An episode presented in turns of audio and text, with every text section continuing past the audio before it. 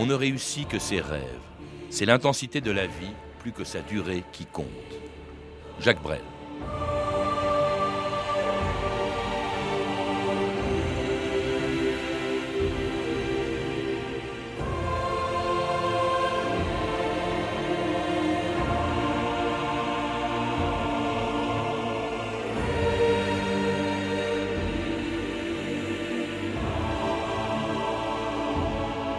2000 ans d'histoire.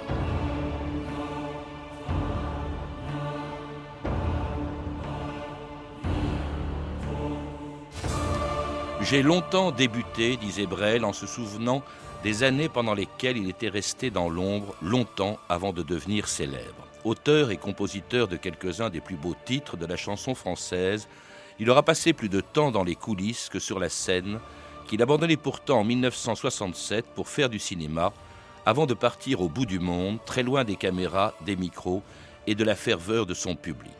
Aux îles Marquises pour y passer les dernières années d'une vie courte, mais aussi intense qu'il l'avait souhaité. C'est l'intensité de la vie, plus que sa durée qui compte, disait-il, avant de mourir à Paris d'un cancer du poumon, c'était il y a 30 ans, le 9 octobre 1978. Jacques Brel est mort ce matin, il avait 49 ans la, chaleur, la tendresse des hommes, je crois que ça Je mourrai, j'aurai encore ça. Je n'aurai plus que ça sans doute, mais je l'aurai encore. Les raisons de tendresse, ce ne sont pas des raisons. La tendresse, n'est pas une raison, c'est un besoin. Enfin, mhm. Je crois que je mourrai, même si je dois être tout seul et que je ne peux pas tenir la main de quelqu'un, je me tiendrai les mains moi-même pour pour faire semblant de mourir avec quelqu'un d'autre. Quand il est venu la dernière fois, on a plaisanté toute l'après-midi, en particulier sur la mort, ce qu'on faisait souvent d'ailleurs, parce que on aimait rigoler là-dessus. Seulement aujourd'hui, c'est qu'il n'est pas là, ça m'est plus difficile de, de rigoler sur les corbillards et sur avec les chansons qu'il nous a laissées. Il est vivant maintenant et va continuer à vivre longtemps. Adieu les mille, je vais mourir c'est dur de mourir au printemps, tu sais. Mais je pars aux fleurs, la paix dans l'âme. Car vu que t'es bon comme du pain blanc, je sais que tu prendras soin de ma femme. Et je veux qu'on rie, je veux qu'on danse, je veux qu'on s'amuse comme des fous. Je veux qu'on rie, je veux qu'on danse quand c'est qu'on mettra dans le trou.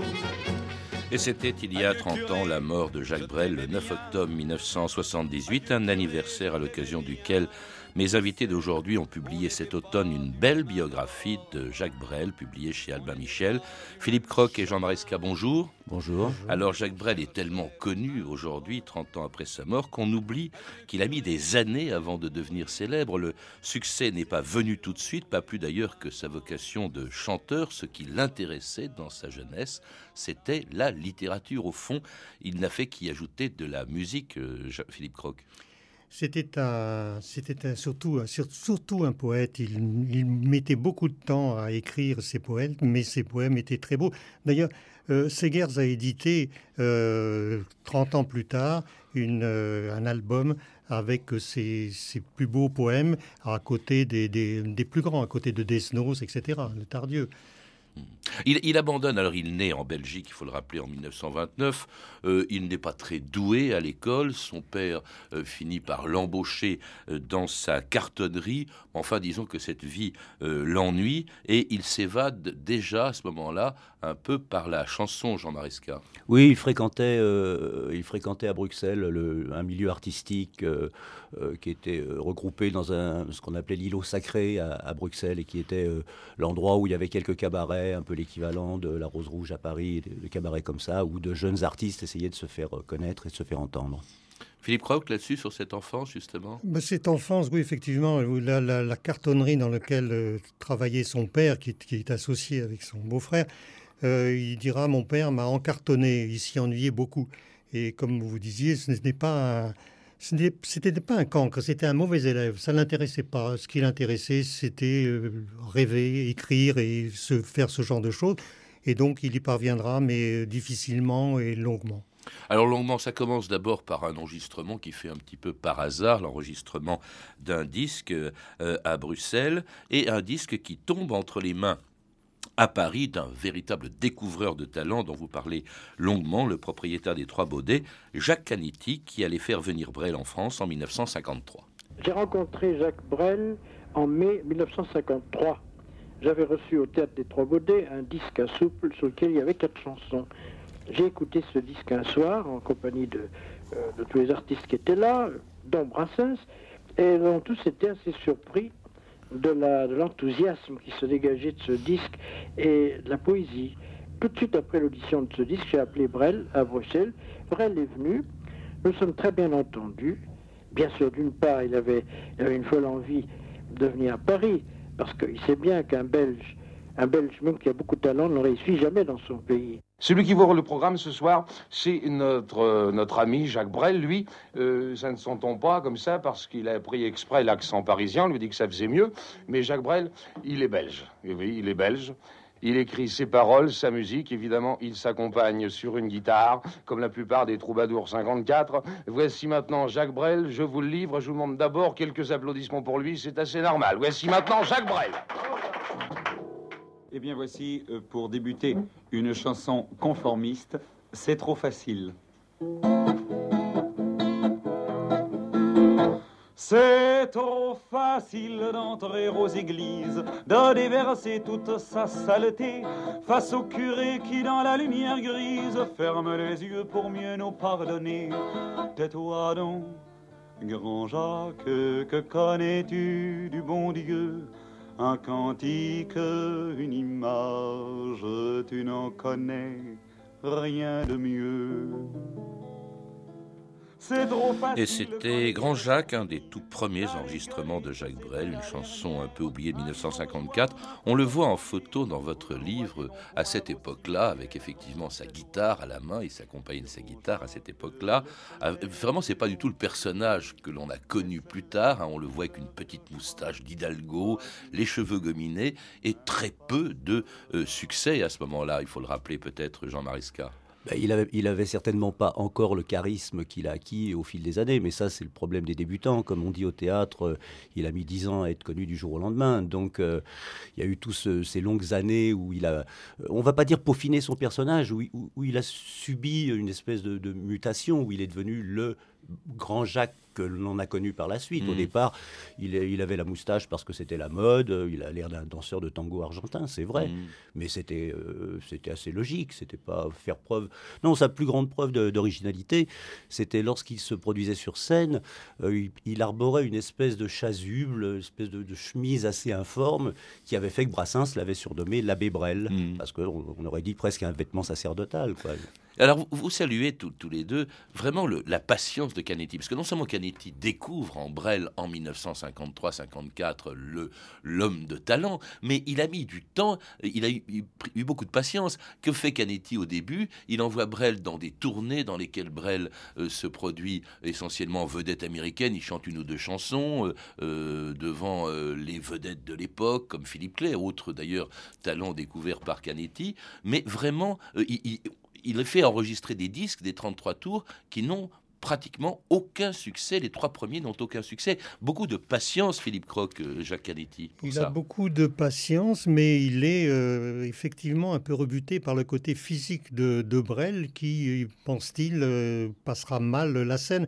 Et, mais il croit, il croit à son talent, mais il croit peu à son talent d'interprète. Il pense qu'il devrait écrire plutôt pour les autres. Quand est-ce qu'il est venu que le, le- le succès Euh, Avec quelle chanson? Il est, bah, vous Ah savez- oui, il est venu avec Quand on a que l'amour. Oui. C'est Le, le vrai, le grand succès public, c'est venu avec Quand on a que l'amour. Hmm.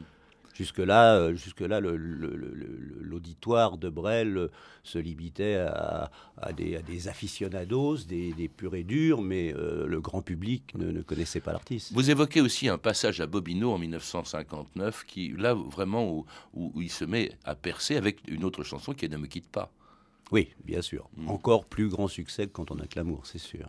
Alors une chanson euh, que qu'il qui- donc il chante en 1959, qu'il écrit et chante en 59 à Bobino, et avec laquelle il allait faire un triomphe à l'Olympia de Bruno Cocatrix en 1961. Ne me quitte pas. Il faut oublier, tout peut s'oublier. Qui s'enfuit déjà, oublier le temps des malentendus et le temps perdu, à savoir comment oublier ces heures qui tuaient parfois à coups de pourquoi le cœur du bonheur ne me quitte pas, ne me quitte pas, ne me quitte pas, ne me quitte pas. Moi, je t'offrirai des perles de pluie venues de pays où il ne pleut pas. Je creuserai la terre jusqu'après ma mort pour couvrir ton corps d'or et de lumière. Je ferai un domaine où l'amour sera roi, où l'amour sera loi, où tu seras reine. Quitte pas, ne me quitte pas, ne me quitte pas, ne me quitte pas. Là survint le miracle. En effet, Brel avait à peine euh, attaqué sa première chanson euh, qu'il y avait une sorte de courant dans la salle, de courant particulier. Et euh, au fur et à mesure, l'ambiance était de plus en plus chaude. Et quand Brel est arrivé à la fin de son tour de chant, il a eu une ovation qui compte parmi les plus, les plus grandes, les plus fantastiques que l'Olympia ait connues.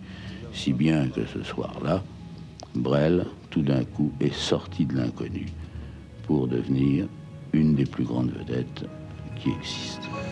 Ne quitte pas. Une des plus grandes vedettes, disait Bruno Cogatrix, parlant de cette tournée à l'Olympia en, 1961. Cette fois-ci, c'était lui d'ailleurs la vedette. Et alors, vous citez euh, ce que vous appelez la Sainte Trinité. Il y avait Brel, il y avait Brassens, il y avait Ferré. Et tout ça, d'ailleurs, a survécu à une vague qui est à peu près contemporaine de ce moment-là. C'est la vague des yéyés. Il fallait être costaud, dites-vous, euh, Philippe Croc, pour euh, survivre à cet engouement pour les yéyés. Ah avec lesquels il n'avait rien à voir. Non, il fallait, il fallait effectivement être costaud parce que, euh, comme toutes les vagues, bah, on ne l'attendait pas. Et elle a été euh, formidablement euh, puissante et elle a même cassé les fauteuils de Cocatrix. Et d'ailleurs, Cocatrix, si ça a décidé sur Brel, c'est qu'il en avait marre qu'on casse ses fauteuils et il l'a, appelé à l'Olympia.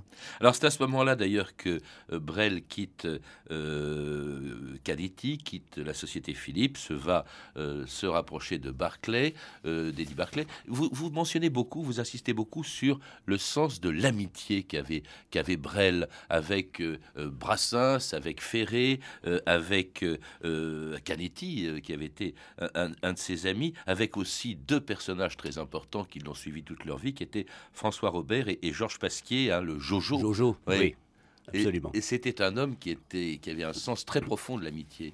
Oui, oui, il avait, il avait des amitiés, euh, on va dire, euh, rares, euh, triées sur le volet, mais quand il donnait son amitié, il la donnait ad vitam même pour sa femme, parce que Brel et les femmes, c'est quand même assez étonnant, ils se marient très tôt, bien avant d'avoir du succès, avec Mich, hein, c'est comme ça qu'elle s'appelait, euh, qu'il trompe euh, euh, régulièrement ou très souvent, avec des aventures plutôt longues. D'ailleurs souvent, il y a eu Catherine Sauvage, il y, en a eu beaucoup, et, elles, ils sont restés amis jusqu'au bout, ils n'ont jamais divorcé.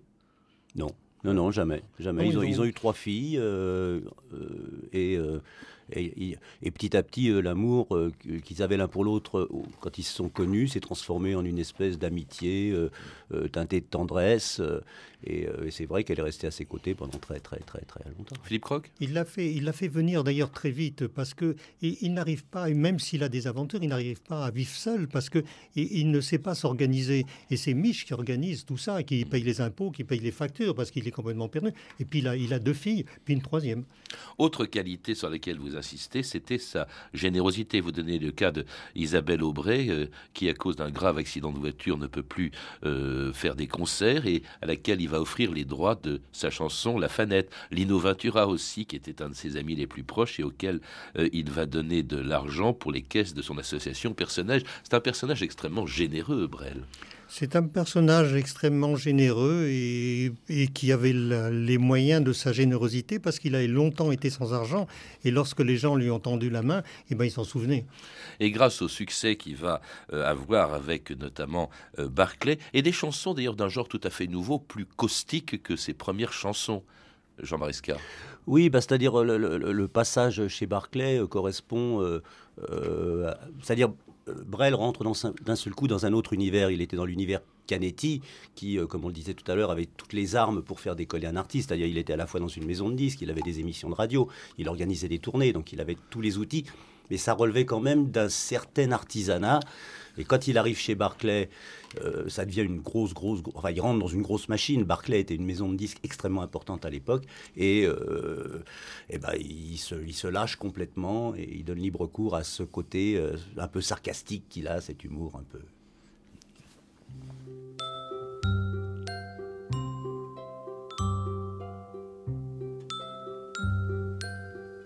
Vous ai apporté des bonbons parce que les fleurs, c'est périssable. Puis les bonbons, c'est tellement bon, bien que les fleurs soient plus présentables.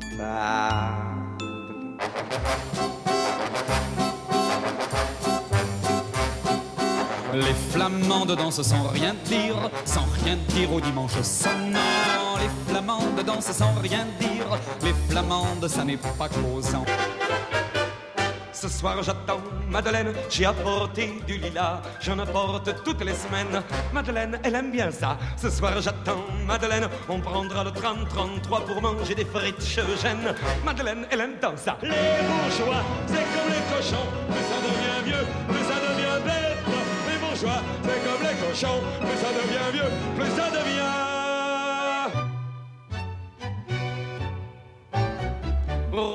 Rosa, rosa, rosam, rose, rose, rosa, rose, rose, rosas, rosarum, rosis, rosis. Port d'Amsterdam, il y a des marins qui mangent sur des nappes trop blanches, des poissons ruisselants, ils vous montrent des dents à croquer la fortune, à décroisser la lune, à bouffer des haubans.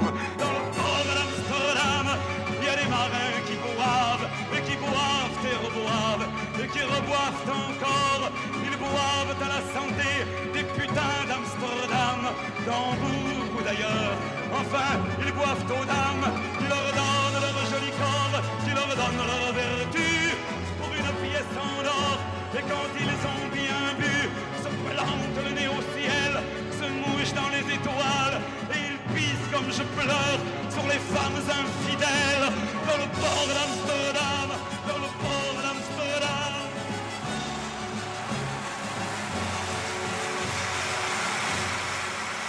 Amsterdam, vous insistez, c'était vraiment un triomphe. C'était en 1964, avec une, chanté avec une telle intensité, euh, dites-vous, Philippe Croc, que euh, jamais cette chanson n'a été enregistrée en studio. Vous étiez là, ce jour-là. La présence sur scène de Brel, ça comptait même autant que ses textes, que, ça, que ses chansons. La présence de, de Brel sur scène a été très difficile à ses débuts. Je pense qu'il n'était pas fait pour les petites salles parce qu'il redoutait beaucoup le, public. Et plus il a été dans des grandes salles, moins il le voyait. Et plus il était seul euh, avec lui-même et plus il s'exprimait bien. Euh, vous savez, au, au mais il vivait ces textes. Hein.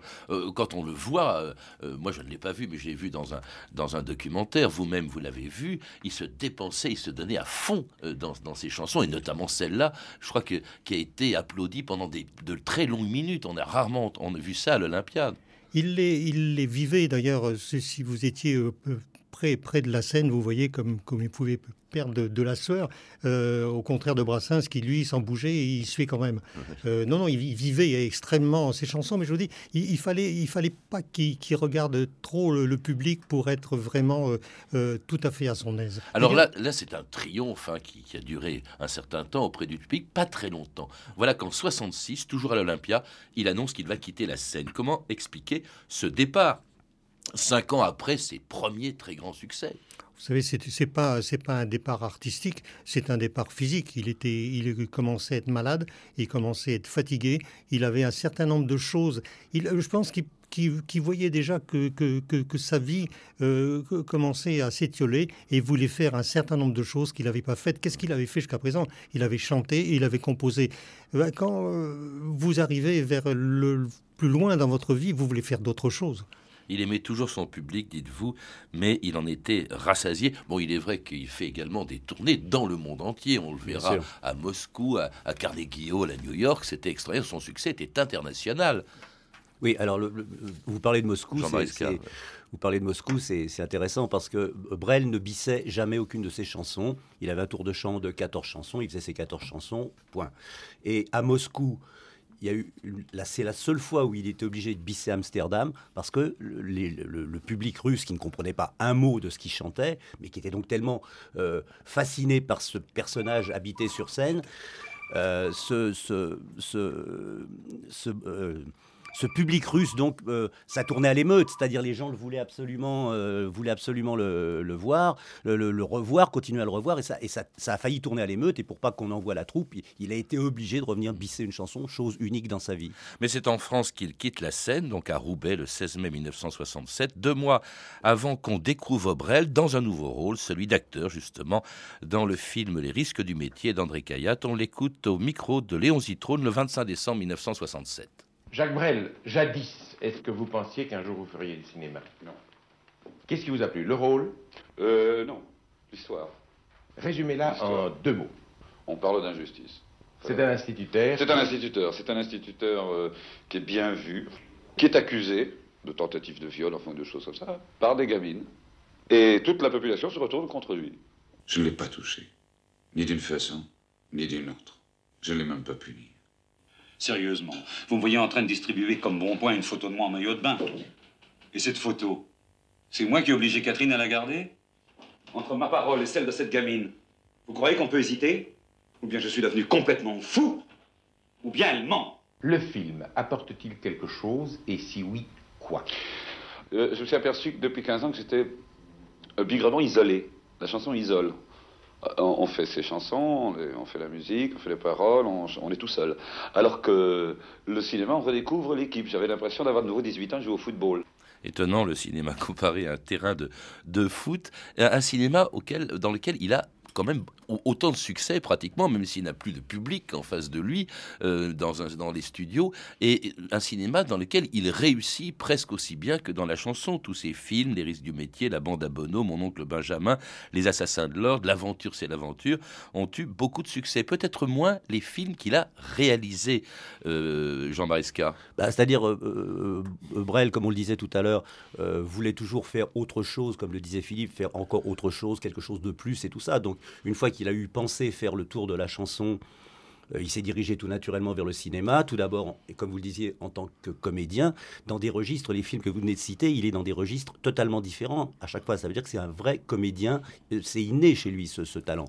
Et puis, une fois qu'il a eu, non pas fait le tour, mais il, a découvert la, mécanique du cinéma, et comme c'était un homme qui était curieux de tout, il s'est dit pourquoi je réaliserais pas mes, propres films? Et il a fait donc deux films qui n'ont pas été des grands succès, qui sont France, où il partage la vedette avec Barbara, et Far West, qui est une espèce de comment film euh, un peu surréaliste euh, où il a transposé le, Far West euh, aux alentours de Bruxelles. Puis le théâtre, L'homme de la Manche aussi quand même, un projet auquel il était très attaché. Oui. alors, lors d'une tournée aux USA, il découvre cette, il découvre cette comédie enfin cette comédie musicale, euh, et il n'aura de cesse que d'en acheter les droits pour la France. Les producteurs américains lui demanderont de faire des textes, de, venir passer des auditions comme un débutant. C'est-à-dire ils le connaissent, ils connaissent son, son succès, mais néanmoins ils, ils veulent être certains qu'il sera l'homme de la situation et il l'est. Et il continue de tourner avec L'Emmerdeur, son dernier film en 1974, juste avant de partir à l'autre bout du monde sur son bateau, sans dire à personne d'ailleurs où il allait. Jacques Brel au micro de Gilbert Picard le 9 février 1974. Quand Jacques Brel ne tourne pas, que fait-il? Ben, je, vis. Je, vis le plus possible. Sur le voilier? Non, non, non, je fais du voilier comme ça de temps en temps. Euh, là, j'ai fait pas mal de voilier ces temps-ci, mais et pas que ça, je, vis. Et vous écrivez d'autres chansons? Ça m'arrive, il m'arrive d'écrire des choses, mais ça n'est pas suivi. Enfin. Mais pour le moment, j'écris. On va en entendre bientôt des nouvelles. Ah, ça, j'en sais rien du tout. J'en sais rien. J'en sais rien du tout. Il parle de la mort comme tu parles d'un fruit. Il regarde la mer comme tu regardes un puits. Les Marquises de Jacques Brel, une de ses dernières chansons, écrites bien après son départ de la scène. Qu'est-ce qu'il est parti faire aux, Marquises, Jean Marisca? Bah, c'était un homme, comme, comme on le disait à l'instant, c'était un homme qui s'intéressait à tout. Donc euh, il a eu euh, un, net penchant très vite pour l'aviation, euh, pour la mer, la voile, et, et, il est parti voyager, découvrir le, vaste monde, c'est-à-dire l'aspect du monde qu'il ne connaissait pas à travers ses tournées, c'est-à-dire des pays où il n'avait jamais mis les pieds. Et puis alors, il a traversé l'Atlantique d'abord, et puis il a franchi le canal de Panama, puis il s'est dirigé vers le Pacifique, et puis il a fait cette, cette halte à un moment aux îles Marquises. au, départ, il voulait s'installer à Tahiti, mais il a trouvé, il a trouvé que c'était pas très très bien. Il y a quelque chose quand même qui est important, c'est qu'à ce moment-là, il sait qu'il est malade, il sait qu'il a un cancer. Oui, euh, Philippe Croc il, il, est parti aux Marquises pour avoir le temps d'avoir le temps, parce qu'il lui restait plus beaucoup de temps à vivre.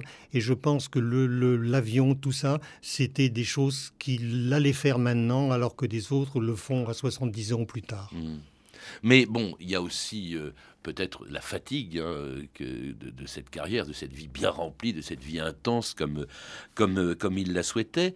Euh, il part, il fuit au fond la France, comme il a fui la Belgique 25 ans plus tôt. Euh, cet attachement, parce qu'il est toujours resté belge, il n'a jamais eu, je crois, la nationalité française. cet attachement avec son, son passé belge a, dû beaucoup compter, je suppose, Jean Marisca. Bah, il a, façon, il parce qu'il a été très ironique. Les Flamands, on l'a entendu, c'est quelque chose. Oui, mais il a, il a toujours revendiquer sa, belgitude, on va dire. Il a jamais, jamais une seule fois, il a, il a essayé de, de laisser. Il, a, il, est toujours revenu à ses racines, il en a parlé fréquemment, euh, avec parfois, effectivement, comme vous le dites, une, une, patte un peu euh, acérée, un peu. Mais, euh, mais il, avait de, il avait de la tendresse pour son pays et pour les gens de son pays, de toute façon. La Belgique à laquelle il a consacré la plus belle, ou une de ses plus belles chansons, et avec laquelle, exceptionnellement, nous, qui nous servira exceptionnellement de générique de fin. Avec la mer du Nord pour dernier terrain vague et des vagues de dunes pour arrêter les vagues et de vagues rochers que les marées dépassent et qui ont à jamais le cœur à marée basse avec infiniment de brumes à venir avec le vent de l'Est. Écoutez-le tenir le plat pays qui est le mien. Je rappelle que mes invités d'aujourd'hui, Philippe Croc et Jean Maresca, sont les auteurs d'un beau livre magnifiquement illustré, Jacques Brel, publié aux éditions Albin Michel. À lire également Jacques Brel, Une vie d'Olivier Todre, édité chez Robert Laffont, Sur les pas de Brel de Michel Quint, publié aux éditions Presse de la Renaissance, Jacques Brel de François Gorin, publié chez Librio, mais 50 ans de chansons françaises de Jacques Canetti, réédité aux éditions Flammarion, et enfin Jacques Brel, l'éternel adolescent de Serge Levaillant, publié aux éditions Textuelles en coédition avec France Inter. Vous avez pu entendre un extrait du film Les risques du métier d'André Caillade, disponible en DVD chez Gaumont. Vous pouvez retrouver toutes ces références par téléphone au 32 30, 34 centimes la minute ou sur le site franceinter.com. C'était 2000 ans d'histoire, la technique Sophie Moreno et Cédric Lalanne, documentation Emmanuel Fournier, Clarisse Le Gardien, Hervé Evano et Franck Olivard, une réalisation de Anne Kobilac. Un canal s'est pendu avec un ciel si gris qu'il faut lui pardonner avec le vent du nord. Demain, dans 2000 ans d'histoire, les mystères de l'île de Pâques.